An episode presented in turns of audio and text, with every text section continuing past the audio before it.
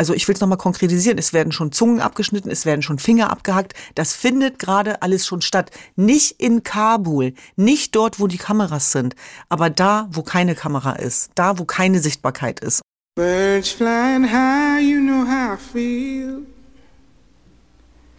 Sun in the sky, you know how I feel.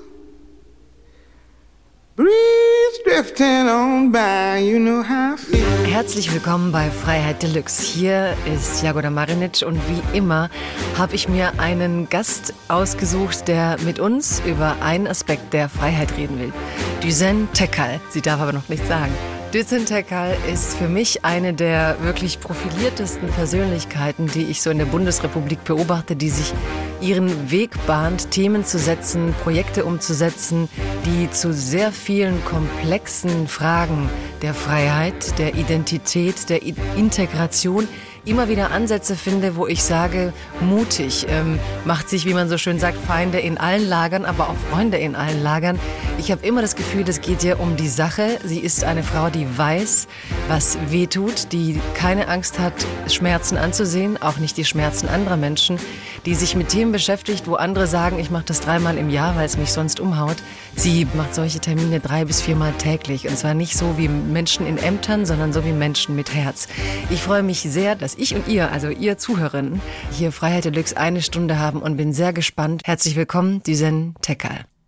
Ich freue mich bei dir zu sein, liebe Jagoda, und ich bin ganz happy, dass wir hier zusammensitzen im Studio. Ja, ich bin auch ganz happy und wir haben hier wirklich zum ersten Mal in Freiheit Deluxe eine Person, die mir gegenüber sitzt. Also für mich ist das heute so Jubeltag.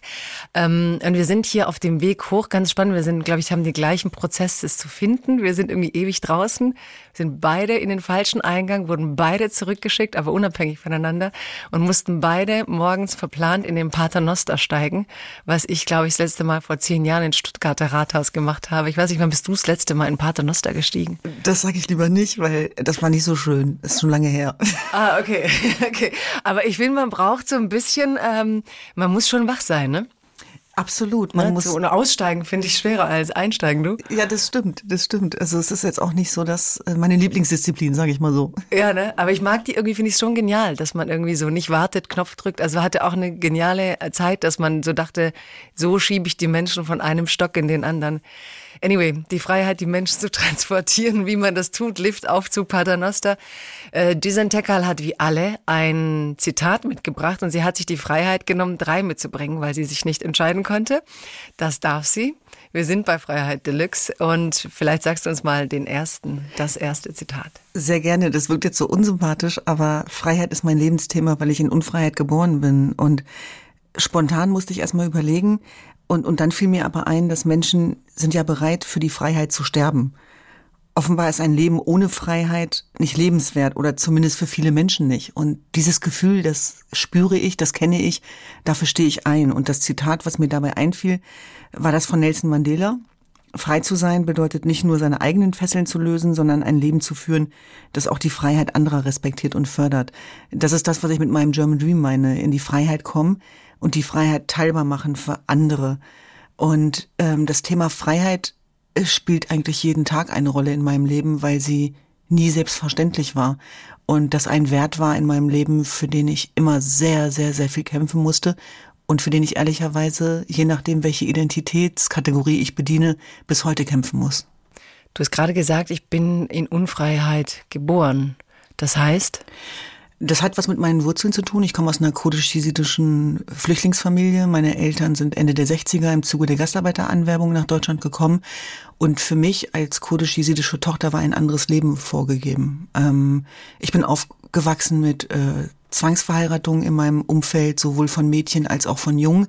Es war ein traditionelles ähm, Verständnis, was sozusagen auch dem Leben insbesondere von Frauen zugrunde gelegt worden ist.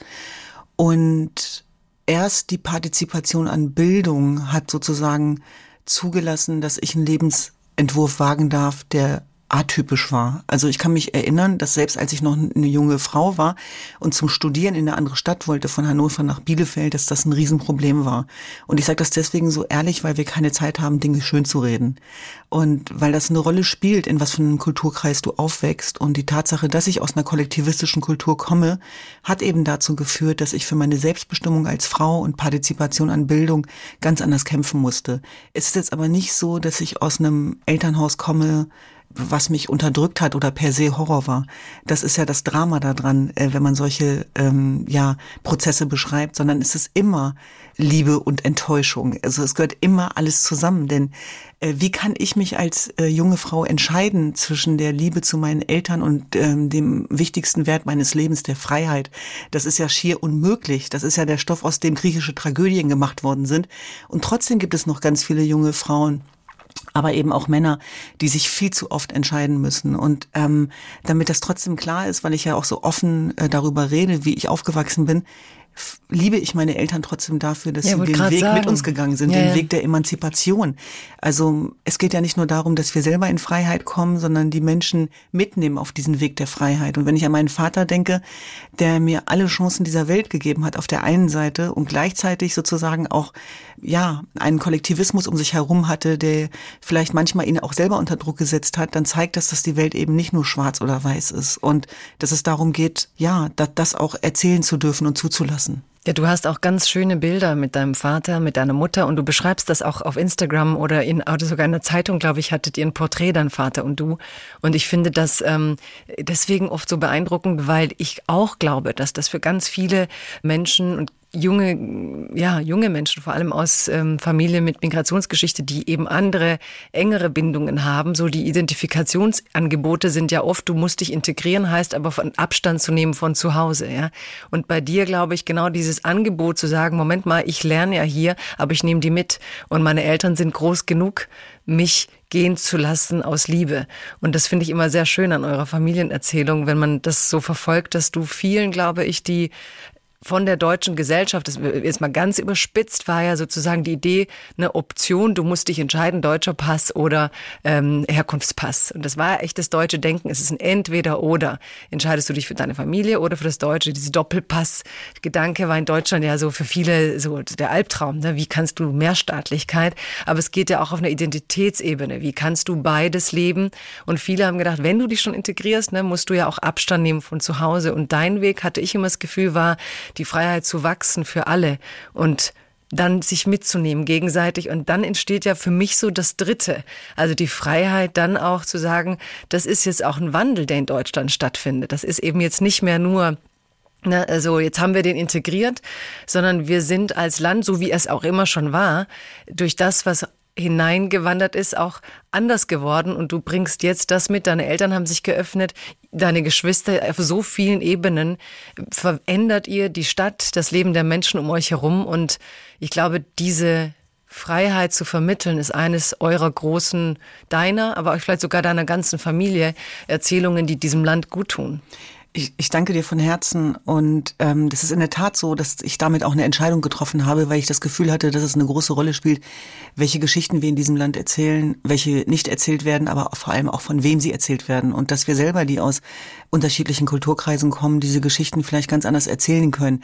Und dass man mir hoffentlich auch anliest und anmerkt, dass da sehr viel Liebe ist. Und dass es nie mein Ziel war, äh, zu, ja, zu übertünchen, wo ich herkomme, sondern dazu zu stehen, wo man herkommt.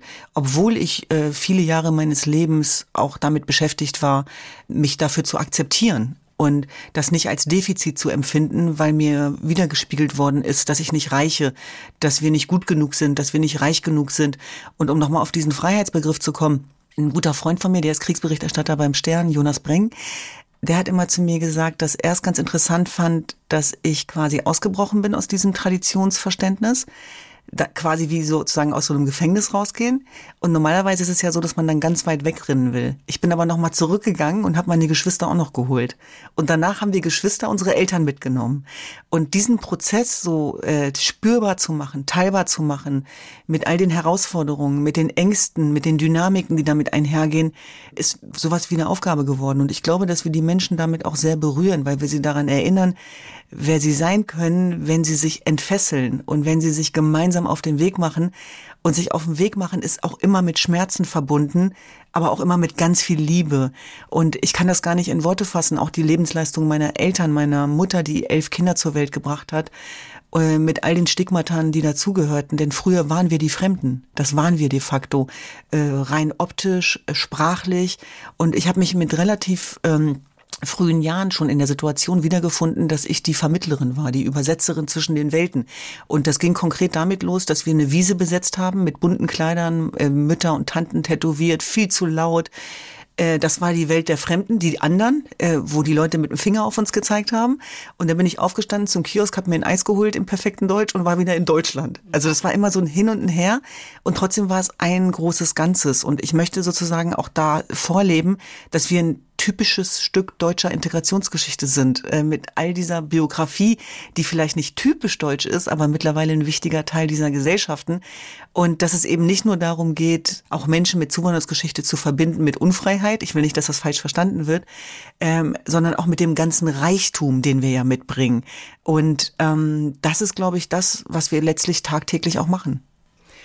Ich habe so viele Bilder jetzt im Kopf. Erstens mal bei deiner ganzen Familiengeschichte. Ich mag das auch, wie ihr das in den sozialen Medien so spielt, weil für mich ist so ein bisschen in Deutschland, ich glaube, es gab mal eine Statistik, so wer im Leben die wichtigste Rolle spielt von den Sozialkontakten. Und Deutschland war tatsächlich ähm, unter den Ländern, die verglichen wurden, das einzige Land, wo Freundschaften vor Familie standen. Also Deutschland ist da eigentlich fast atypisch.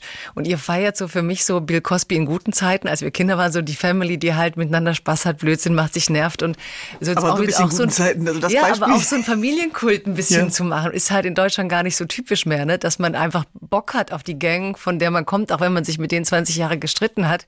Sie sind halt Family, ne?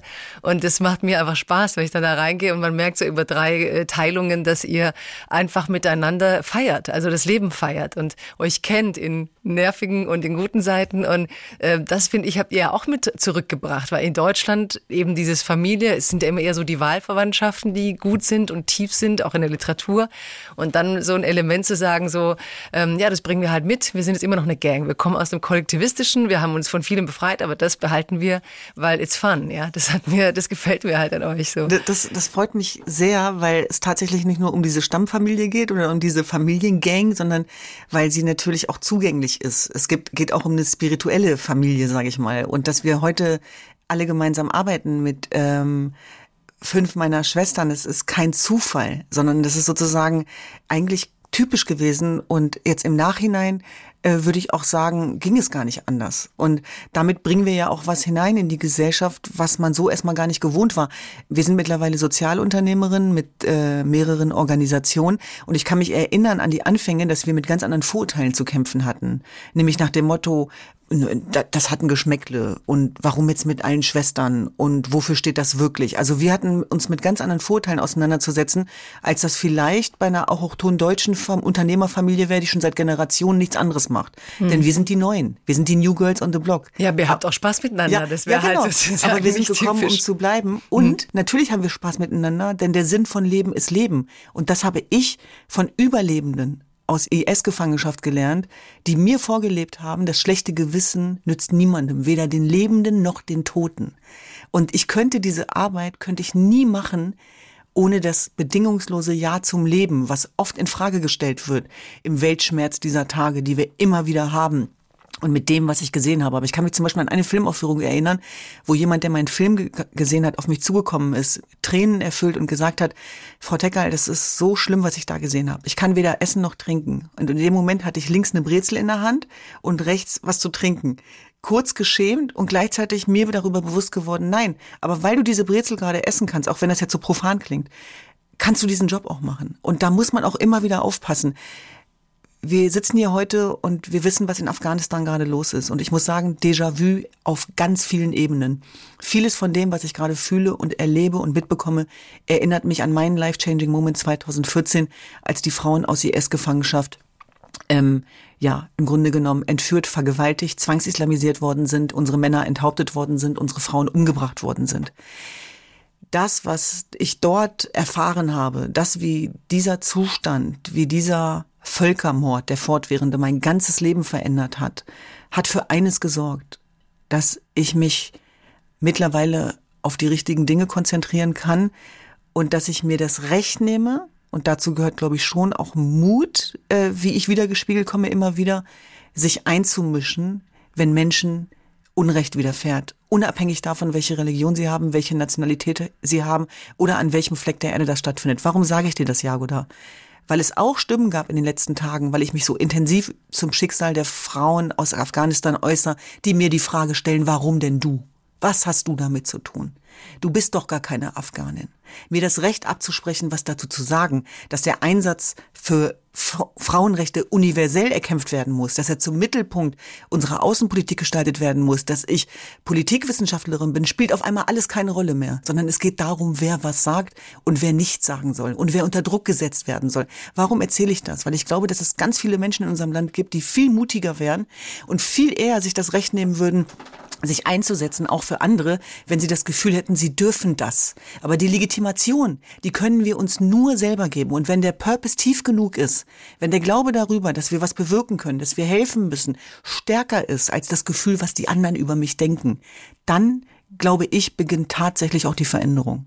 Aber hast du nicht das Gefühl, das könnte auch an diesem aktuellen äh, liegen, dass, dass alle auf dem auf der Linie sind zu sagen, du musst eigentlich von der Gruppe sein, die spricht. Ne? Dass wir halt gerade in sehr vielen Feldern die Thematik haben, darfst du über Dinge sprechen, von denen du nicht betroffen bist. Es geht ja dann äh, hin zu Texten, darfst du ein Buch übersetzen von einer Schwarzen, wenn du selbst nicht Schwarze bist, darfst du dich für Themen einsetzen, die, wie du jetzt sagst, wenn du nicht afghanische Wurzeln hast, was ja die ganze ähm, Interna den Humanismus, die Universalität des Menschlichen völlig in Frage stellt. Ne? Warum solltest du dich nicht äußern dürfen?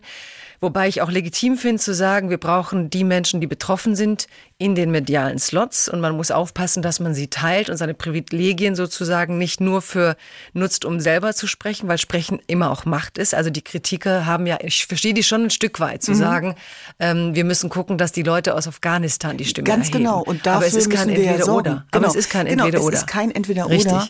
Und äh, es ist deshalb zustande gekommen, weil sich viele Afghaninnen an mich gewandt haben, die sich gar nicht trauen, so konkret zu benennen, was die Menschenrechts- und Frauenrechtsverbrechen der Taliban sind. Sie haben doch selber auch noch Angehörige vor Ort. Und wir haben eine Initiative ins Leben gerufen, relativ schnell mit äh, Strukturen, die schon bestehen, nämlich Defend ja, Afghan Women mit afghanischen Frauen. Das ist jetzt ganz wichtig.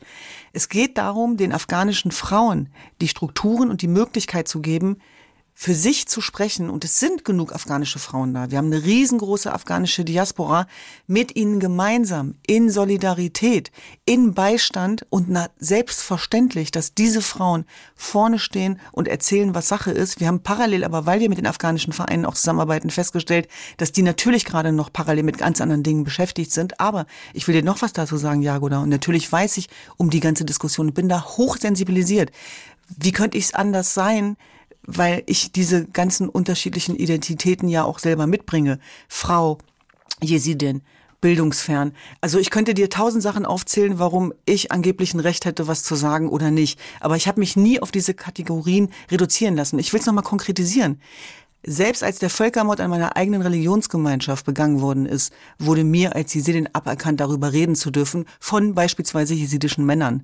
Ich will nur dieses Machtspiel beschreiben. Mm, und du mm. hast vollkommen recht. Diejenigen, die das Mikro in der Hand haben, die haben das Wort. Darum geht es im weitesten Sinne auch um, beim Thema Rassismus. Mm. Es geht um Macht und um Ohnmacht. Und es geht darum, wer das Mikro in der Hand hat und welche Geschichten erzählt. Ich merke aber auch, und das ist das, was mir die Kraft gibt, weiterzumachen, sind die Rückmeldungen der afghanischen Frauen und der afghanischen Diaspora sind übrigens auch ganz viele Männer dabei, die ganz tief spüren, worum es wirklich geht und mit denen wir ganz eng zusammenarbeiten und wo ich meine Netzwerke sehr gerne Sinnstiften zur Verfügung stelle, damit in zwei Wochen, wenn keiner mehr über Afghanistan berichtet, dieses Thema weiterhin aufrechterhalten bleibt und wir für die Frauen, die vergessen werden, die keine Netzwerke haben, die nicht auf den Evakuierungslisten landen, die jetzt nicht mehr zum Flughafen geleitet werden können, weil die Luftbrücke nicht mehr stattfinden wird, dass wir für diese Frauen Sonderkontingente erkämpfen. Und das machen wir seit Jahren. Das mhm. machen wir ja nicht nur für die jesidischen Frauen, das machen wir für alle Frauen. Ich glaube nur, wenn ich den Kurs, ich glaube, dass es auch schon wichtig ist, dass man das mal so hier sagt, dass wir in einer verrückten Zeit leben es geht ja um Freiheit, Demokratie heißt freie Meinungsäußerung, dass wir anscheinend in einer Zeit leben, wo Leute hauptsächlich darüber diskutieren, wer die Freiheit hat, was zu sagen. Und dass jetzt Leute wie du tatsächlich in die Situation kommen, sich rechtfertigen zu müssen für humanitäre Positionen, die sie in einer demokratischen Gesellschaft ähm, vorbringen, weil du hast ja eine Weltgemeinschaft, die wir so zumindest mal als Begriff etabliert haben und in manchen Situationen. Und wenn man zurückdenkt, die großen Bewegungen der Menschen der Menschenrechte, angefangen in, ähm, mit Martin Luther King und die ganzen, die waren ja große Solidaritätsbewegungen. Also es ging ja eben nicht darum, dass man sagt, ich gehe mit meinem Grüppchen am Montag, du gehst mit deinem am Dienstag, damit jeder einzeln sichtbar ist, ne? sondern man hatte sich auf Werte geeinigt und hat dann geschaut, so wen finde ich, der diese Werte teilt und wie kommen wir mit geballter Kraft einen Schritt voran. Also du wirst hier in Freiheit der Düxt nicht äh, irgendwie rechtfertigen müssen, warum wir über irgendwas reden, weil ich glaube, dass jeder Mensch in diesem Land die Freiheit haben sollte und muss, sich zu äußern, ähm, worüber er möchte. Ja. Jagoda, ich danke dir für diesen Beistand, den ich ja übrigens auch immer wieder in Social Media spüre, wenn ich wieder den nächsten Shitstorm bekomme. Ja, das müssen wir vielleicht auch immer erzählen, weil mich das echt flasht. Also weil, zum Beispiel, du hast ja eben beschrieben, du kommst aus einer Familie, wo du sozusagen repressive, die auch mit deiner Herkunftskultur zu tun haben, äh, Erfahrungen gemacht hast. Und dann gab es ja eben diesen Femizid, ne? An Ehrenmord. Ehre, ja, genau. Die, eben. Das war schon wie, die Debatte. Wie nenne ich sie? Genau, ich genau. habe mich schon also sozusagen. Jeder ich Ehrenmord sage, ist ein Femizid, aber nicht jeder Femizid ist ein, ein Ehrenmord. Femizid, aber es ist eine spezifische Art von Femizid. Und jetzt ist es sozusagen in Deutschland haben wir diese Situation, man will mit dem Feminismus ja nicht Rechte bedienen oder möchte auch nicht missbraucht werden von Rechten. Und ich finde es wichtig, dass Feministinnen sich das bewusst machen. Auch jeder, jede, die sagt so, ähm, du beschützt mich nicht nur, um andere schlecht zu machen, hat recht. Aber was du ja da versuchst, es ging ähm, um, wir, ich habe den Namen nicht, ähm, erzähl du Genau, gerne. Also es ging um eine Afghanin, die von ihrem Bruder umgebracht worden in, in, ist, mitten in Deutschland. Mitten in Deutschland. Genau, es war im Grunde genommen war es so, dass eine Politikerin gesagt hat, dass dieser sogenannte Ehrenmord, also die Tatsache, dass der Bruder seine Schwester umgebracht hat, mitten in Deutschland, auch aus einem Traditionsverständnis genau, heraus, ja. das er sich genommen ja, ja. hat, um Leben auszulöschen, nichts mit der Kultur und der Herkunft zu tun hat. Mhm, und genau. da musste ich widersprechen. Ich musste widersprechen, weil ich es anders kannte, weil ich selber aus einem Kulturkreis komme, mhm. wo das ganz wenig, ganz vereinzelt. Wir dürfen das sozusagen auch nicht größer machen, als es ist. Aber jeder Ehrenmord ist einer zu viel. Ich es anders erlebt habe. Aber du hast ja zwei Stränge, nämlich diese, die, diese politische Äußerung. Genau. Wo ähm, man sie kritisiert hat, dass sie Ehrenmord gesagt hat. Aber wo dann im nächsten Schritt auch so kam, ihr solltet über Ehrenmorde auch in Richtung mhm. Politik, mhm. ihr solltet nicht über Ehrenmorde sprechen, weil man damit Klischees ähm, genau. schürt, äh, die dann Rechten zuspielen. Aber ich finde, es ist so dieses Totschlagargument. Worüber sollen wir nicht alles reden? Nicht nicht reden, damit wir rechtes Gedankengut nicht bedienen. Vielleicht drehen wir das Ganze mal um. Vielleicht bedienen wir rechtes Gedankengut, wenn wir weiterhin alle Themen tabuisieren. Das ist so ein ich brauche die AfD nicht, die mir die Welt erklärt und die mir Probleme erklärt, die mit äh, unterschiedlichen Kulturherkünften äh, zu tun haben. Und das ist so etwas, wo ich sage, da haben wir es uns viel zu lange, viel zu leicht gemacht und da haben viele Menschen, die dazu beigetragen haben, dass diese Schweigespirale durchdringt in bestimmten Gebieten, die die AfD überhaupt so stark gemacht hat. Denn außer äh, die der böse Islam und die bösen Ausländer haben die ja nichts zu bieten, die haben ja gar nichts zu bieten, außer düstere Zustandsbeschreibungen und die sind ja überhaupt nicht interessiert an Lösungsansätzen, sondern nur an der Spaltung. Und dass wir dieses Spiel mitmachen, weil wir uns als Teil der Mehrheitsgesellschaft überhaupt nicht mehr trauen, bestimmte Themen zu benennen, aus Angst darüber, in die falsche Ecke gestellt zu werden. Dieses Spiel mache ich schon lange nicht mehr mit oder das habe ich noch nie mitgemacht und damit konfrontiere ich und irritiere ich auch. Das fängt ja damit an, dass ich sage, meine heile Welt wird nicht nur von auch hochtondeutschen Rassisten bedroht, ja, als wenn ganz Deutschland rassistisch wäre, sondern meine heile Welt wurde auch von Strukturen bedroht, die islamistisch sind. Und das ist für mich ist das sozusagen äh, ein Zweiklang, nämlich die bösen Zwillinge.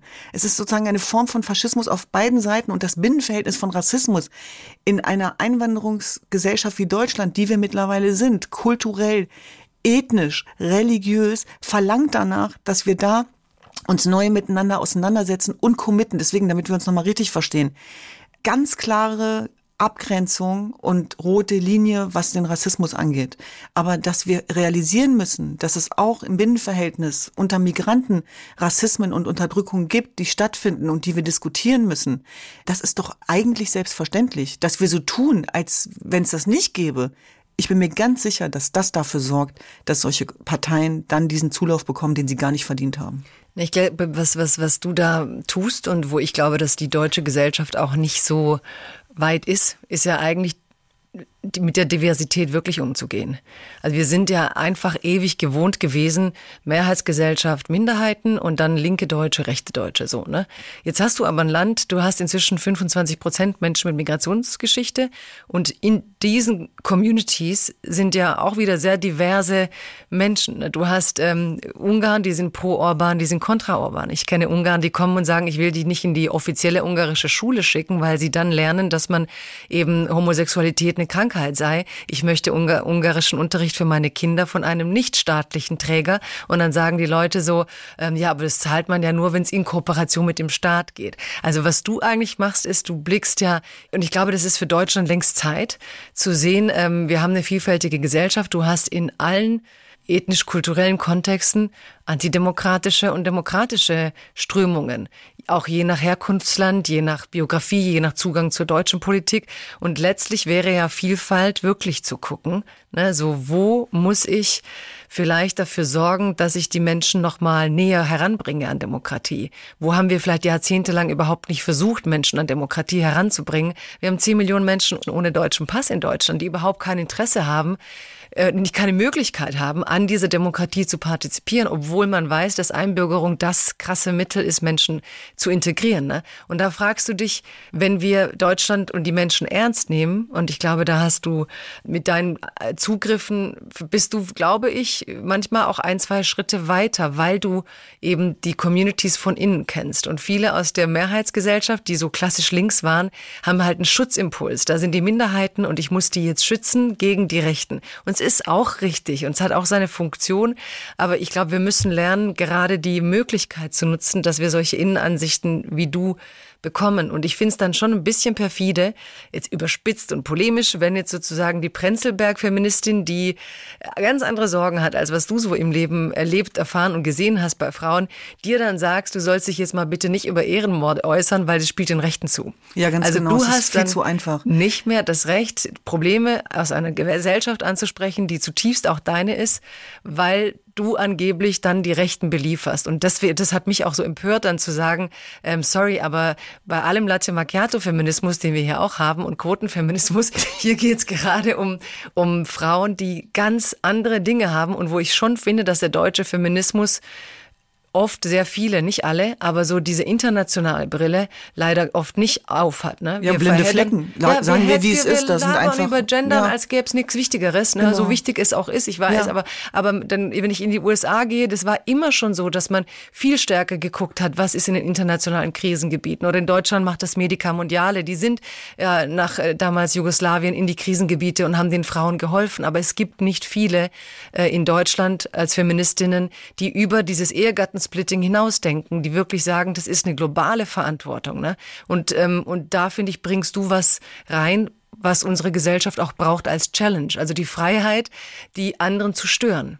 Die Freiheit, denen zu sagen, gesagt. ihr fühlt euch zwar gut in eurer mhm. Perspektive, aber in eurem tollen Bild, wo ihr eigentlich die Guten seid, fehlen halt zehn Facetten. Und auch wenn meine Rhetorik für euch klingt, als wäre ich eine von den Schlechten, mhm. ähm, spreche ich Probleme an, mit denen, wenn ihr sie nicht ansprecht, ihr Frauen zutiefst alleine lasst, wenn sie hier sind und auch in den Ecken der Welt, wie wir sie jetzt in Afghanistan wieder leben, wozu wir auch gleich kommen werden. Aber ich glaube, es ist ganz wichtig auch zu verstehen, in was für einer Komplexität, also in deiner Arbeit kann man wirklich so krass aufdröseln, ähm, wenn du wirklich frei versuchst, deine Themen zu setzen, jenseits der alten ideologischen Felder, wie komplex im Moment diese Debattenkultur reagiert auf, auf solche Impulse. Deswegen arbeite ich ja auch nicht auf Zielgruppen. Also ich habe jetzt nicht die Fans, die dann sagen, okay, da ist es wieder und jetzt, ne, da gehen wir ja, jetzt rein, sondern es ist meine eine Crowd, einzige, meine Bubble, meine Crowd, meine Bubble kenne ich nicht. Ja, ja? finde ich auch gut. Weil ich da, glaube ich, wir auch brauchen, so eine wir sind, brauchen keine Jünger, bin. man braucht ja keine Jünger. Genau. Und, und da macht man, glaube ich, auch was falsch. Also das mhm. hat mir zumindest jemand beigebracht, der heute nicht mehr lebt, aber jemand, der eine ganz wichtige Rolle in meinem Leben gespielt hat, der immer gesagt hat, Darauf darfst du nie Wert legen, ja. Und deswegen, wenn wir nochmal zurück auf die Sache kommen, wenn wir das Thema nicht benennen als das, was es ist, nämlich ein sogenannter Ehrenmord, und dass es eben nicht nur ein Femizid ist, sondern dass die Tradition und Kultur in dem Zusammenhang eine Rolle gespielt hat, können wir doch gar keine Präventionsmaßnahmen ableiten, die diese, diesen Frauen auch helfen. In dem Moment, wo die Frau umgebracht worden ist, ist doch eh alles zu spät. Aber die Frage ist doch auch, wie verhindern wir den nächsten? Ja? Und nicht alles, was in Unfreiheit beginnt, endet im Ehrenmord. Und das ist auch gut so. Aber die Pluralisierung der Gesellschaft wird weitergehen. Und da brauchen wir Maßnahmen. Wir brauchen Maßnahmen losgelöst von ideologischen Brillen. Du hast es gerade beschrieben. Hochschulfeminismus, ganz, ganz wichtig. Aber was ist mit dem Feminismus äh, äh, einer, einer Putzfrau? Was ist mit dem Feminismus einer Frau, für die das Thema Gender die, die, die das Wort noch nicht mal versteht, für die das ganz weit weg ist. Und ich glaube, dass es wichtigere Themen gibt als Sprache, nämlich Lebenswirklichkeit. Und um Lebenswirklichkeit zu schaffen und um im Leben von Menschen was zu verändern, braucht es andere Maßnahmen als nur Sprache. Ja, und das fängt dann schon Beispiel schon beim Thema Gewalt an. Das fängt beim Thema Möglichkeiten an. Und das müssen wir sozusagen auch über die europäischen Feminismusgrenzen hinaus betrachten. Und da muss ich ganz ehrlich sagen, haben wir auch als Menschenrechtsverein, den wir auf der Asche eines Völkermords gegründet haben, und du hast es gerade beschrieben, es geht uns um, um die Einhaltung universeller Menschenrechte. All unsere Projekte sind multireligiös und multiethnisch. Das finde ich bemerkenswert angesichts der Tatsache, dass wir von einem Völkermord an meiner Religionsgemeinschaft sprechen. Auch das hat man uns ja lange abgesprochen. Aber die Arbeit zeigt das Gegenteil. Das wirst du nachvollziehen können, auch über den Balkankonflikt und über den Völkermord, der auf europäischem Boden stattgefunden hat, mit wie viel Schmerz das verbunden ist und wie, wie ich mich Schweigen. in erster hm. Linie auch bei der jesidischen Community erklären musste dafür, dass ich den Feind reingeholt habe, in Anführungsstrichen. Oder auch die Art und Weise, wie ich mich jetzt einsetze für die afghanischen Frauen. Ich verstehe gar nicht, den Widerspruch diesbezüglich. Also für mich macht es gar keinen Unterschied, ob die Opfer von Islamismus muslimische Frauen sind oder jesidische Frauen sind. Und ich finde, eins wird doch jetzt gerade ganz deutlich an Afghanistan, dass dieses Bild, was wir in Europa haben, dass sozusagen der Islam ein monotheischer Block ist, dass äh, Europa geschützt werden muss, ja, vor, vor dem Islamismus und so weiter, dass dieses Bild natürlich jetzt bröckelt, weil wir sehen, dass wir mit einer starken Zivilgesellschaft zu tun haben, mit einer Opposition, die für dieselben Werte gekämpft hat wie wir, für universelle und die wir jetzt eiskalt im Stich lassen. Wir sind gerade im Warte Aus mal ganz kurz, wir ja. reden, wir gehen gleich nochmal mhm. Stück für Stück in, okay. nach Afghanistan. Ich wollte dich, bevor wir da wirklich äh, mhm. reingehen, weil es so ein großer Block ist, einmal noch ähm, eine stützende Gedanke Gedanke zu dem Thema ansprechen. Es gibt eine Londoner Regisseurin, ich habe mhm. ihren Namen jetzt leider gerade nicht im Kopf, aber sie erhält unglaublich viele Preise, weil sie den Spagat schafft, Filme zu machen, wo sie mit dem Ku Klux Klan redet, aber auch, äh, ich glaube, sie ist aber, ich weiß nicht genau, aus äh, iranischer Herkunft mhm. und eben auch mit ähm, Kulturen und Menschen aus Kulturen, für die zum Beispiel Scham eine krasse Rolle spielt, also die, die sehr mit der Besetz Schambesetztheit äh, arbeiten, wenn sie Verhaltensziele erreichen wollen und auch Ehrenmorde und die auch mit so einer Empathie eben rangeht und sagt, ich will doch uns erlösen auch. Es ist mhm. immer, ich komme ja auch aus so einer Kultur und nur wenn ich darüber rede, was Scham in meinem Leben bedeutet hat und dass es nicht gut ist, wenn Eltern Kindern sagen, du musst dich schämen und meinen, dass sie sie damit erziehen. Denn ein Elternteil muss dem Kind sagen, ich liebe dich. Und was ist, äh, wenn, wenn dich etwas stört, dann sprechen wir darüber. Also die auch versucht, so ein Stück weit das aufzubrechen, was ja auch behutsam passieren muss, weil das ja Begriffe sind, die ein Stück weit solche Familien Familien auch geschützt haben, ne, vor der Verurteilungen, vor dem, vor dem Ausgrenzungen in ihren äh, Gruppen. Also ich finde es eine hochsensible und du sagst auch mit viel Liebe zu machende Arbeit, weil ich mhm. glaube, wenn ähm, die Menschen nicht spüren, dass da eine Grundliebe da ist, können sie auch mit dieser Kritik nicht arbeiten, weil dann eine Ablehnung kommt. Und das ist so, glaube ich, die, die, die große Arbeit, die du leistest und warum es mir auch echt wichtig ist, dass wir bei diesem Thema hier drüber reden, auch mit den feministischen Sachen, wie wichtig es ist, dass du behutsam, wie du es eben tust, mit deiner krassen Energie natürlich, aber in der innerlichen krassen Behutsamkeit zu sagen, ähm, das sind Dinge, ich möchte da in euren Herzen was öffnen, damit wir alle besser leben, wie ich es in meiner kleinen Familienzelle erlebt habe, auch gesamtgesellschaftlich. Ich finde, das hast du gerade so schön gesagt, weil darum geht's ja eigentlich am Ende des Tages, für etwas einzustehen und nicht gegen etwas. Und diese integrative Kraft verlangt von uns auch, dass wir mit allen Akteuren ins Gespräch kommen. Ich kann mir so eine Kontaktschuld und einen Bekenntniszwang nicht erlauben, denn mein Aktivismus ähm, hört nicht bei Social Media auf, sondern er endet dort. Mein Aktivismus findet in der Realität statt und das, was wir dort erleben und erkämpfen, das machen wir dann teilbar. Und trotzdem darf man mir nicht verbieten, ähm, oder zumindest lasse ich mir das nicht verbieten, dass ich irgendwo nicht aufzutauchen hätte. Ja, sondern ich gehe als dieselbe raus, als die ich reinkomme. Ja, also wie kann man denn denken, dass ich meine Werte an der Haustür abgebe? Nur weil ich beispielsweise der Bild ein Interview gebe. Denn es gibt einen persönlichen Bezug für mich durch den Völkermord der Jesiden damals, wo ich sehr massiv darauf angewiesen war, dass breit darüber berichtet wird, egal von wem, ob von der Süddeutschen, vom Spiegel oder der Bild. Warum soll ich darauf verzichten, wenn ich eine Botschaft habe, wo ich das Gefühl habe, das müssen ganz viele Menschen erfahren, obwohl ich gleichzeitig weiß, dass es einen Teil bei Bild gibt, der schwierig ist, aber ich kann es mir als Menschenrechtsaktivistin, die Frauenhäuser hat, auch im Irak, nicht erlauben, auf Medien zu verzichten, ja. Und diese ideologischen Komponenten finde ich auch schwierig, dass es dann wiederum andere gibt, die sich für die moralisch Besseren halten, aber selber auch äh, in Ideologien leben, sage ich mal. Und da geht es tatsächlich darum, sich davon zu befreien im Sinne der Sache und zu überlegen, was ist das Beste für die Menschen, die unsere Hilfe tatsächlich benötigen. Du hast auch die eine Sache mitgebracht mit Knecht und äh, vielleicht passt die gerade ganz ja, gut. Ja, ich lese, ich lese die mal vor, die habe ich mir ja. tatsächlich aufgeschrieben. Der eine fragt, was kommt danach? Der andere fragt nur, ist es recht? Und also unterscheidet sich der Freie von dem Knecht. Das ist von Theodor Storm. Was und magst du daran? Daran, ich finde, das stellt die Sinnfrage des Lebens, zumindest in meinem persönlichen Leben. Nämlich, dass es der Lebenskern ist, die Frage zu stellen, was danach kommt.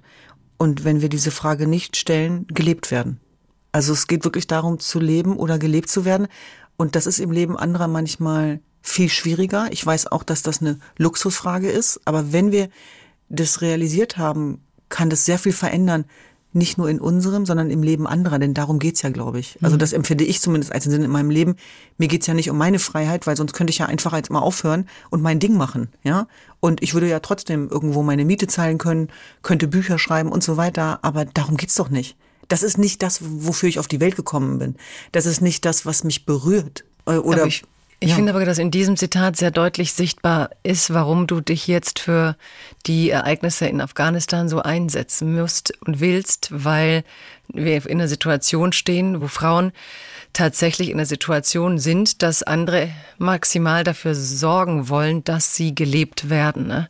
Und dass genau dieser Impuls nicht möglich ist. Und wenn man jetzt so sieht, also ich bin keine tiefe Kennerin dieser Region, ich beobachte das eben politisch, was da passiert, aber gleichzeitig hat mich umgehauen, weil wir immer so dachten, na ja, wenn die da rausgehen, so weit sind die nicht. Wenn man jetzt die Videos sieht der Frauen, die dort uns hier in den Westen Nachrichten schicken. Ne? Du hast Frauen von, von so einer Ausstrahlung, von so einer Kraft, von so einer Freiheit inzwischen schon, Liebe zum Wort. Also ich habe auch allein mal Afghan Poetry den Hashtag reingegeben auf Instagram, wo sie auch unter Pseudonymen so ihre, ihre Poesie veröffentlichen, was sie jetzt an Interviews gegeben haben, mit welcher Kraft sie auch teilweise selber die Medien genutzt haben, um rauszukommen. Also mich hat es gerade wirklich ergriffen zu sehen, da geht wirklich was kaputt. Also da geht ja. jetzt wirklich, wirklich was kaputt von dem Moment selber leben hin zu, wir dürfen nicht mehr leben. Und ich habe Angelina Jolie, du hast wahrscheinlich verfolgt, sie ist ja UN-Ambassador für diese Menschenrechtsfragen, hat ja so einen Brief von einem kleinen Mädchen als ihren ersten Instagram-Post veröffentlicht und hatte, glaube ich, binnen einer Minute die meisten Follower je und hat diesem afghanischen Mädchen eine Stimme gegeben, die tatsächlich auch Englisch kann, ne? auf Englisch einen Brief schreibt und äh, Fear of Taliban. Und dann schreibt dieses Mädchen ganz einfach so, die Taliban ist in Haus gekommen und was bedeutet das für ihre Schule jetzt, weil sie geht ähm, in die Schule when the air is dark, was ich auch mhm. so schön fand und ähm, und dann sagte sie, sie hat, sie denkt, dass eben, dass ihre Kurse jetzt geschlossen werden und es wird wahrscheinlich, wird sie gelernt haben, wie es vor 20 Jahren war. Und sie sagt, jetzt wird es hier so wie vor 20 Jahren. Also für mich ist umgekehrt die Frage, wie kann sowas Menschen nicht mobilisieren? Aus privilegierteren Ländern, die Zugang haben zur Öffentlichkeit, die die Möglichkeit haben, Politik darauf aufmerksam zu machen, dass wir eine Wertegemeinschaft eigentlich sind. Der sogenannte Westen, der dort äh, eingefallen ist, ist eigentlich verpflichtet, nicht den Charlie Wilson zu machen und zu sagen, jetzt, äh, jetzt ist es vorbei und dann geht da niemand hin. Mich würde interessieren, für mich begann aber das, was sich hier seit zehn Tagen abspielt, wo dann plötzlich Frauenrechtsorganisationen mich anschrieben und sagen, kannst du uns unterstützen mit Öffentlichkeit? Wir haben Angst, dass unsere Mitarbeiterinnen nicht rauskommen. Da war noch nichts bekannt mit den Listen, sondern da waren wirklich auch deutsche Frauenrechtsorganisationen, Medica Mondiale, die gesagt haben, ähm, wir stehen da, es sieht schlecht aus. Was können wir tun? Wir brauchen Öffentlichkeit, um unsere Ortskräfte zurück nach Deutschland zu bringen. Wann kam das so in deinen Alltag oder wie hast du gemerkt, irgendwas passiert gerade, was auf jeden Fall eine historische Dimension haben wird. Es waren tatsächlich die Anrufe von Angehörigen, ähm, also auch ganz konkret, die nach Hilfe gefragt haben. Und äh, dieser Machtwechsel hat viele Menschen schockiert, auch wenn Experten sagen, dass er nicht überraschend kam, aber dass Kabul gefallen ist, das hat viele, viele Menschen, äh, zumindest in der Dimension, in dem Tempo, tief irritiert und überrascht. Und ich bin eigentlich sofort in Kontakt gekommen mit den Frauen, auch in Afghanistan, über die NGOs, die sich bei mir gemeldet haben. Und habe dann über die Gespräche mit diesen Frauen eigentlich auch sofort die Dimension verstanden. Und du hast gerade diese Bilder beschrieben, dass wir von Frauen sprechen, die der englischen Sprache mächtig sind, die studiert haben, die Ärztinnen geworden sind, Journalistinnen, Richterinnen, Anwältinnen. Das hat die letzten 20 Jahre auch hervorgebracht. Und diese Zeit kannst du einfach nicht zurückdrehen. Und ich habe beispielsweise mit einer Aktivistin gesprochen, ich kann jetzt nicht sagen, welchem Beruf sie nachgeht, weil es gefährlich wäre für sie, aber die eben auch gesagt hat und das nochmal ganz eindringlich beschrieben hat, es ist genau so, wie wenn du morgen von der Taliban regiert werden würdest, weil ich kannte die Taliban nicht. Das hat mit meinem Afghanistan und meinem Leben nichts zu tun gehabt. Ich kannte diese Geschichten nur aus den Erzählungen. Und diese Angst vor der Angst, was das jetzt bedeutet, was das äh, heißen kann, gerade für uns als unverheiratete Frauen. Und dafür muss man wissen, man muss sich die Taliban ja mal angucken. Wofür steht die? Die ist ja keine Unbekannte. Und es gibt eine Verlautbarung der Taliban, die fordert die Herausgabe von unverheirateten Frauen im Alter zwischen 12 und 45 Jahren, die sie sich sozusagen als Kriegsbeute einfach nehmen können.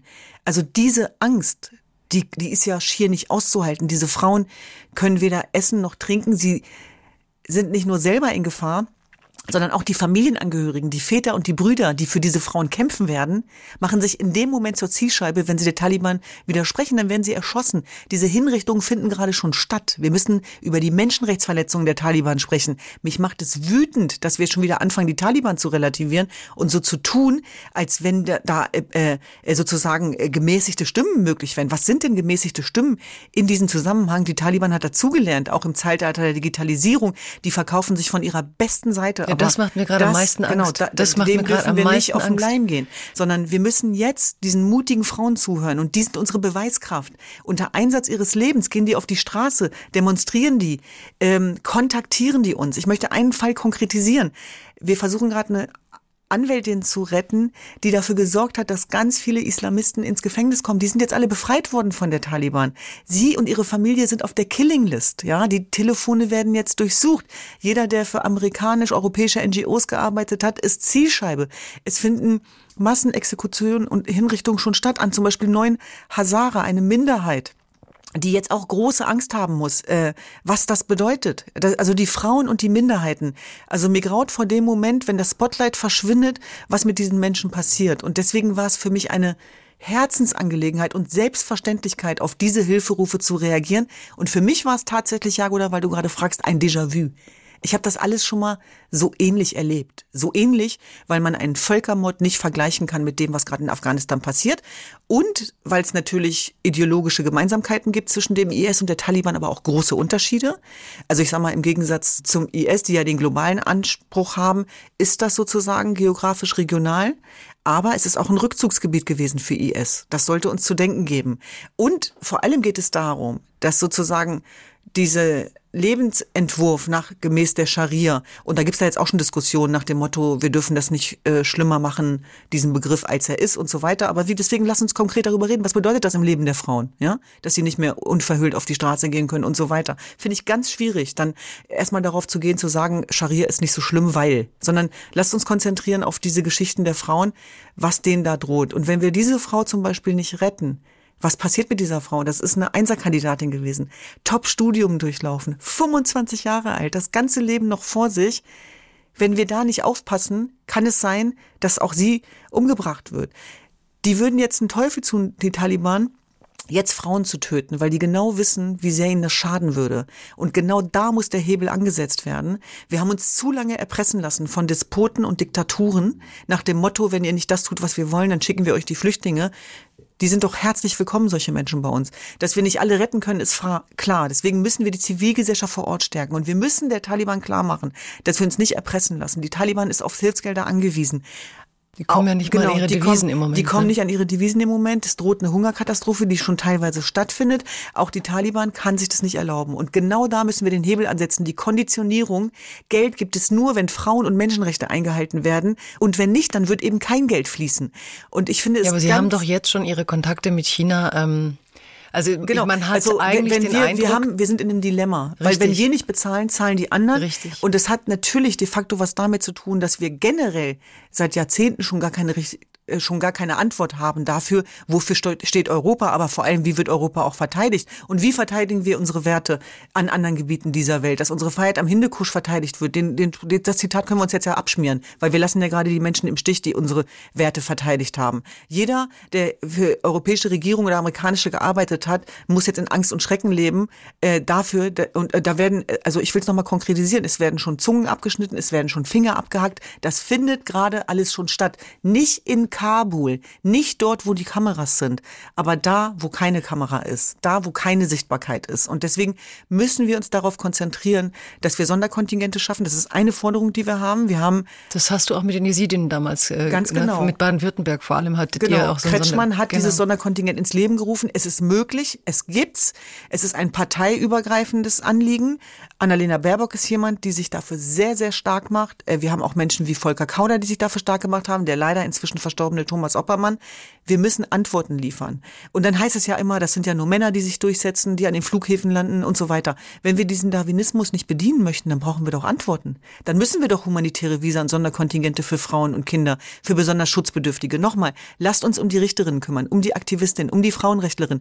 Das sind die, die gerade zur größten Zielscheibe gemacht werden und das sind die, die am meisten Angst haben müssen und um ihr Leben fürchten müssen. Diese Luftbrücke, it's over. Aber jetzt müssen wir überlegen, leider Gottes, das ist Realpolitik, du bist auch diplomatisch, der Meinung, wie wir die rauskriegen. Du bist wirklich der Meinung, dass diese Luft, also das, also gestern hat Heiko Maas ja gesagt, dass man eben nicht mehr viele rauskriegen werden. Ne? Genau. Ne? Und du meinst ähm, bei den Sonderkontingenten, dass man das extra aushandelt und die dann regulär ausfliegen werden dürfen, oder? Genau da muss man jetzt ansetzen, weil es ist ganz klar, da dürfen wir uns auch nichts vormachen, dass auf diesen Listen, das war ja eine trotzdem noch hochprivilegierte Angelegenheit. Das ist ja ein geringster Prozentsatz an Menschen, die auf diesen Listen ja, gelandet aber auch darüber ist. würde ich gerne mal mit dir reden, weil das, das ist ja schon ein irrer Vorgang, muss ich zugeben. Also dieser Markus Grotian und was der gerade leistet in dieser irren ethisch-moralischen, finde ich, Richtigstellung von vielem, was da falsch gelaufen ist, ja. Also natürlich man, es, du sagst, es ist schneller gefallen, als alle dachten, ja. Mhm. Gleichzeitig, unsere Geheimdienste haben anscheinend international versagt, okay.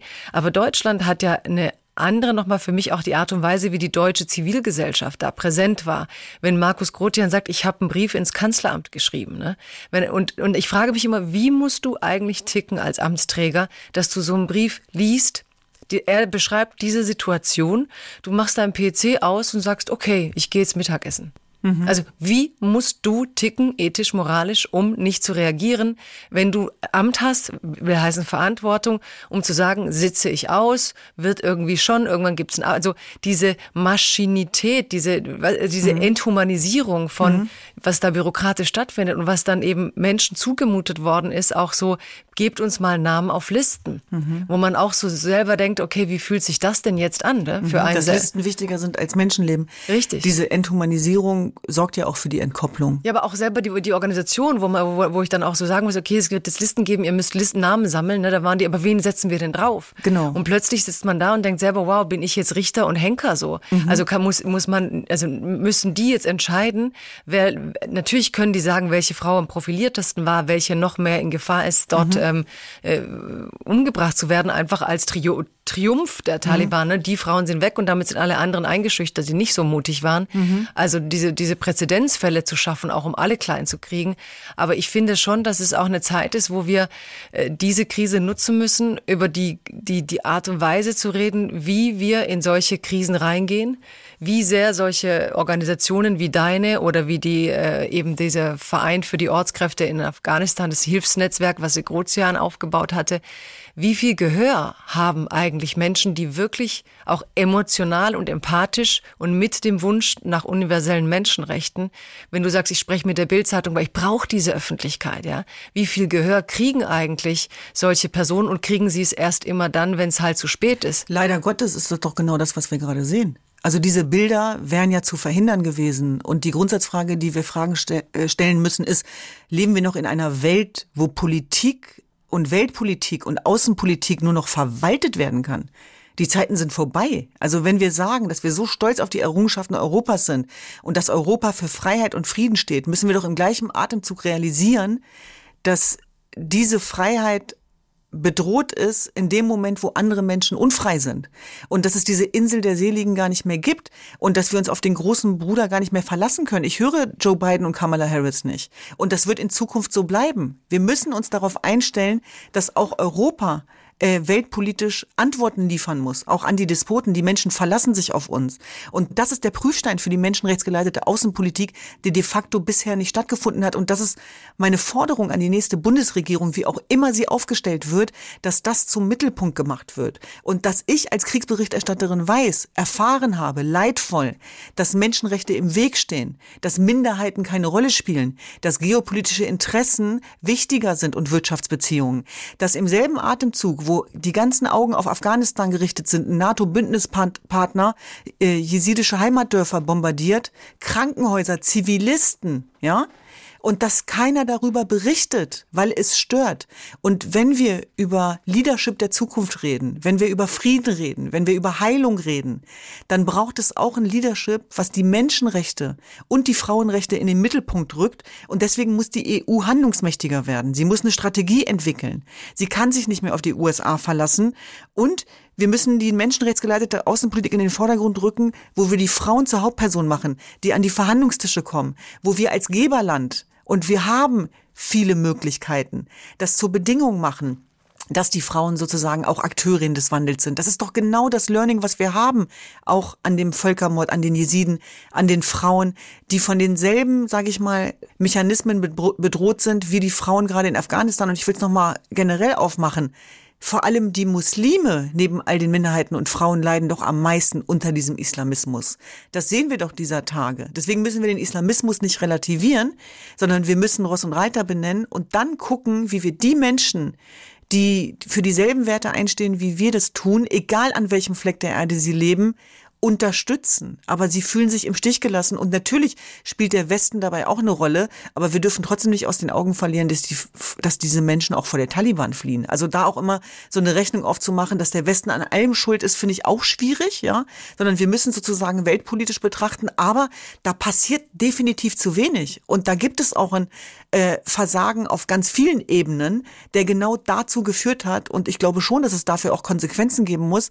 Und dass wir als Außenparlament parlamentarische Opposition, als zivilgesellschaftliche Akteure da nochmal anders den Finger in die Wunde legen können, das ist auf der einen Seite klar, Andererseits ist es bedenklich, dass die Stimmen, die gesagt haben, kümmert euch um die Ortskräfte, dass die nicht gehört worden sind und dass es tatsächlich so ist, dass Leute glauben, dass sie eher gewählt werden, wenn sie sagen, wir halten euch die Menschen aus Afghanistan vom Leib. Da würde ich sagen, habt ihr die Rechnung ohne den Wirten gemacht. Denn wir spüren ja gerade die Solidarität und die Empathie, die du gerade beschreibst. Ja, die möchte ich auch nochmal betonen.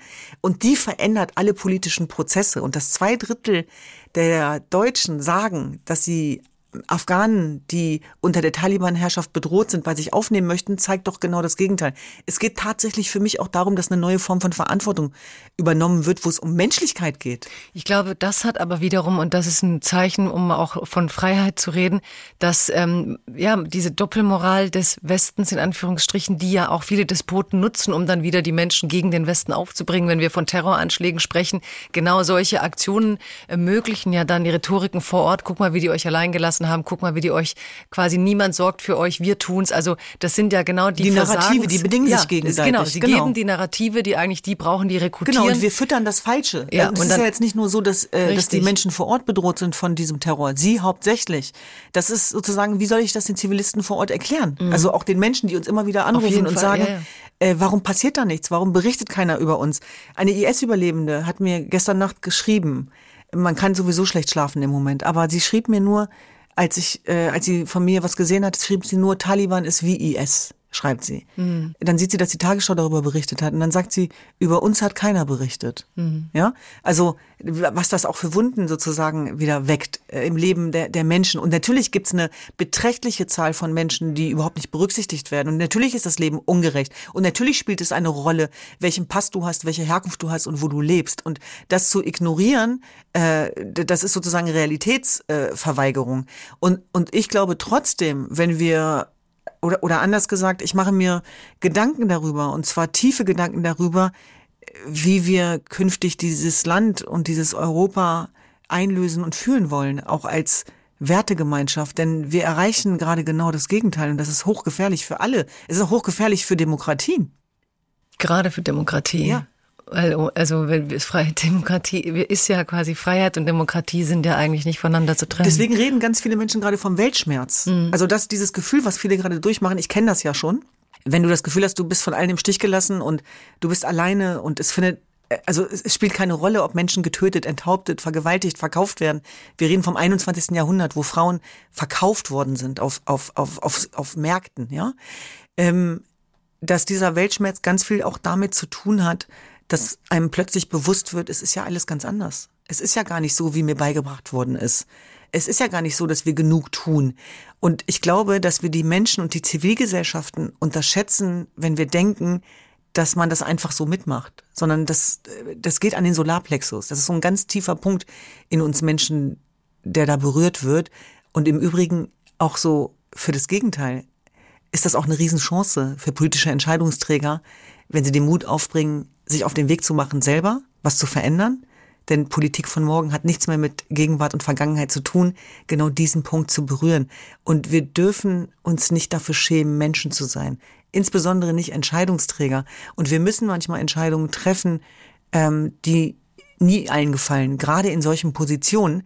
Und ich finde es ganz schwer, jetzt da auch äh, darüber, über das, was in Afghanistan passiert, ja, so äh, Parteikonflikte aufzumachen, diesen schuld, nein, der ist schuld. Unwürdig. Unwürdig, genau, mhm. der Sache unwürdig, deswegen, da verweigere ich mich auch. Mhm. Und ich versuche im Grunde genommen mittels unserer Möglichkeiten und tiefen Erfahrung auch in diesen Gebieten alles, was wir haben, auch an Öffentlichkeit, an Stimme, an Netzwerken, darauf zu fokussieren, dass wir hingucken. Und wenn wir hingucken, dann können wir auch nicht mehr weggucken und dann muss auch anders geholfen werden. Wir müssen die Menschen aktivieren. Und ich glaube, das ist ganz wichtig auch so, die Freiheit, andere in ihrer in ihrem Wohlstand stören zu dürfen. Also ein bisschen was ich, was ich so, wenn ich an dich denke, so, weil ich hatte wirklich nach vier Tagen äh, hatte ich ein Gespräch mit einer, die dann sagte, ja, ich kann die Bilder nicht mehr sehen. Neulich haben, hat dann eine, ein Vater sein Kind dem Soldaten gegeben. Also ich merke schon, ich kriege jetzt langsam Overkill. Ne? Also dass man merkt, einerseits hast du eine große Empathie, mit der auch, glaube ich, die Bundesregierung nicht gerechnet hat.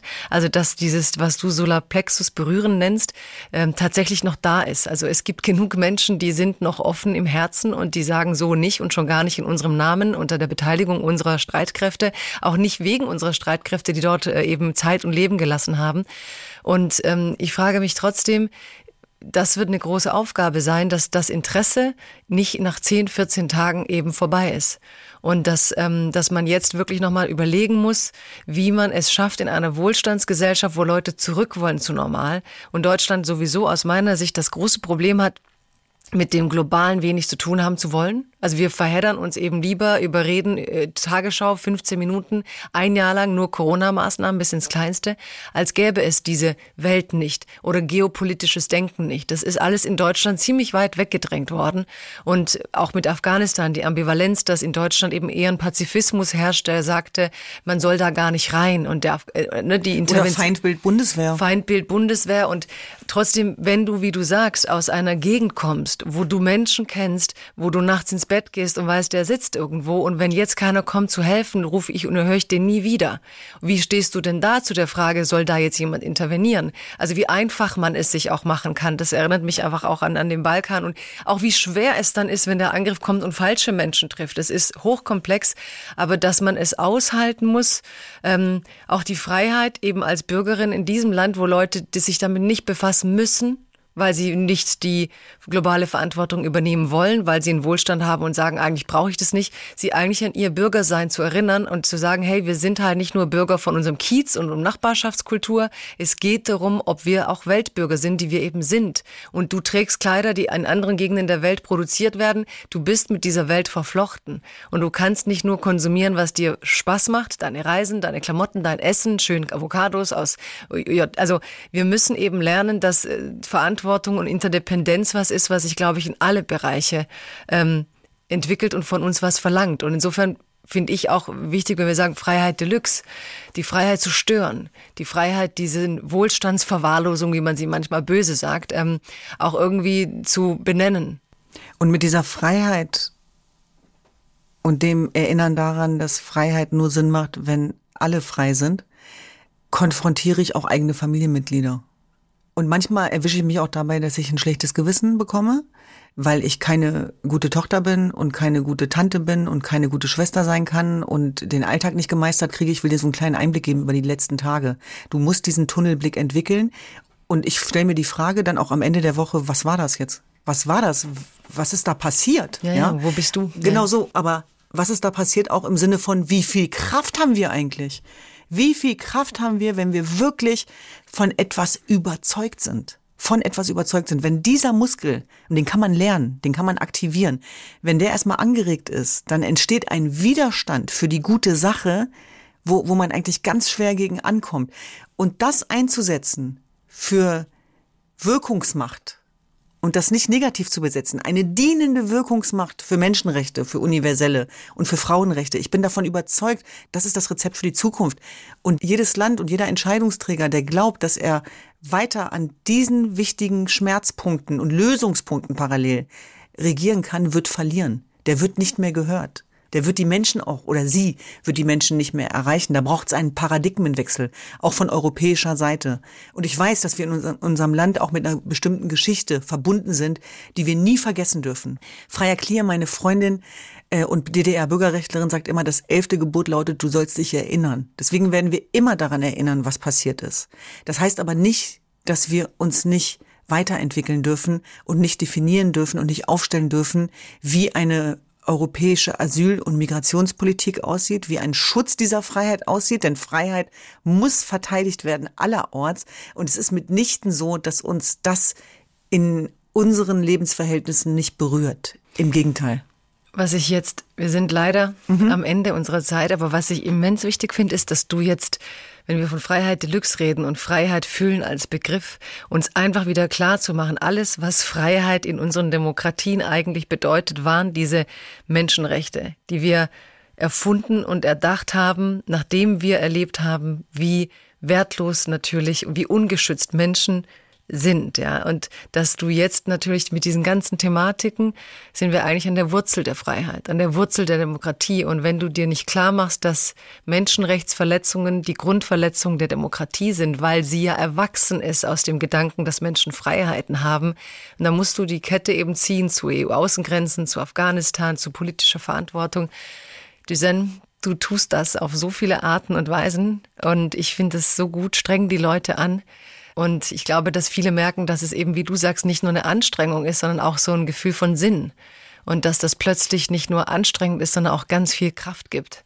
Dass es eben mehr ist, als sich nur um Self-Care zu kümmern, was auch sein muss, aber that we care for äh, Dinge über uns hinaus einfach. Und ich finde es großartig, dass du das machst und großartig, dass du das mit uns hier für Freiheit Deluxe geteilt hast. Ja, Düsen, danke. Danke, Jagoda, dass ich bei dir sein durfte. Es war mir eine Freude. Ja, und ich habe dich auch sehen dürfen. Also ich glaube, das war jetzt hier für mich echt, ähm, bin teilweise verschwunden, weil ich mal jemanden wirklich sehen kann, weil normalerweise nehmen wir tatsächlich ohne Gesicht auf und ich mhm. höre nur die Gäste und ich konnte die ganze Energie fast hätte ich dich gerne gefilmt, damit, äh, damit alle, die hier mit Hände, Füße, ja, also Hände, Füße, Augenbrauen vor allem, Augenbrauen, Augenbrauen hätte ich gerne Kamera drauf gerichtet. So, ähm, ja, mit wie viel äh, ja, Leidenschaft einfach im Gesicht du auch diese Themen verfolgst und das beste Beispiel dafür gibst, dass das eben Kraft ist und dass es jenseits von ähm, Bubble, Wellness und allem wichtige Dinge gibt, um die wir uns kümmern können und die unser Menschsein anders verankern und rechtfertigen. Das Danke. hast du so schön gesagt, ich kann dir nichts mehr hinzufügen. Danke. Dann lassen wir alle jetzt los und hoffen, Sie haben genug Futter. Ja, liebe Freunde von Freiheit Deluxe, das war die Folge mit Düsen Tekal, auf die ich mich schon lange gefreut habe. Ich hoffe, ihr auch. Und ich habe sie zum ersten Mal so in echt erlebt. Ich habe immer große Freude an ihren Social Media Arbeiten, die ja, was ich toll finde, tatsächlich eben nicht nur Social Media Aktivitäten sind, sondern sie zeigen, was sie in dieser Welt auszurichten versucht. Für mich war es wirklich eine zutiefst inspirierende, berührende Stunde, weil hier eine Frau vor mir sitzt mit einer Mimik, wo man denkt, wenn sie redet, ähm, spricht das Gesicht sich die Geschichte gleich nochmal mit oder spielt es gleich nochmal mit. Da sind so viele Emotionen in jedem Wort und gleichzeitig so viel analytische Schärfe, so viel Kompromisslosigkeit. Also informiert euch einfach über die Arbeit, liest, liest auch wirklich nach, was ähm, die Sintekal und ihre Organisationen getan haben, auch für die Jesidinnen. Verfolgt auch mal den Prozess von Amal Clooney. Sie gehen auch wirklich juristisch vor für Menschen, die das selber nicht tun könnten. Und ich glaube, dass die Sintekal vielen den Blick erweitert erweitert, jenseits von den gängigen Fragestellungen, die so im Umlauf sind und viele Themen, gerade auch wie Ehrenmorde, nochmal mit einer ganz anderen Herangehensweise bespricht. Ich bin super dankbar, dass sie da war. Ich fand es ein Erlebnis, sie reden zu sehen und ich hoffe, ihr habt viel Freude an dieser Folge Freiheit Deluxe. It's a new dawn, it's a new day. It's a new life for me. Das also war Freiheit Deluxe mit mir, Jagoda Marinic. Und das ist eine Produktion des Hessischen Rundfunks, des Börsenvereins des Deutschen Buchhandels. Der Podcast wurde außerdem gefördert im Rahmen von Neustart Kultur, der Beauftragten der Bundesregierung für Kultur und Medien, durch den Deutschen Literaturfonds.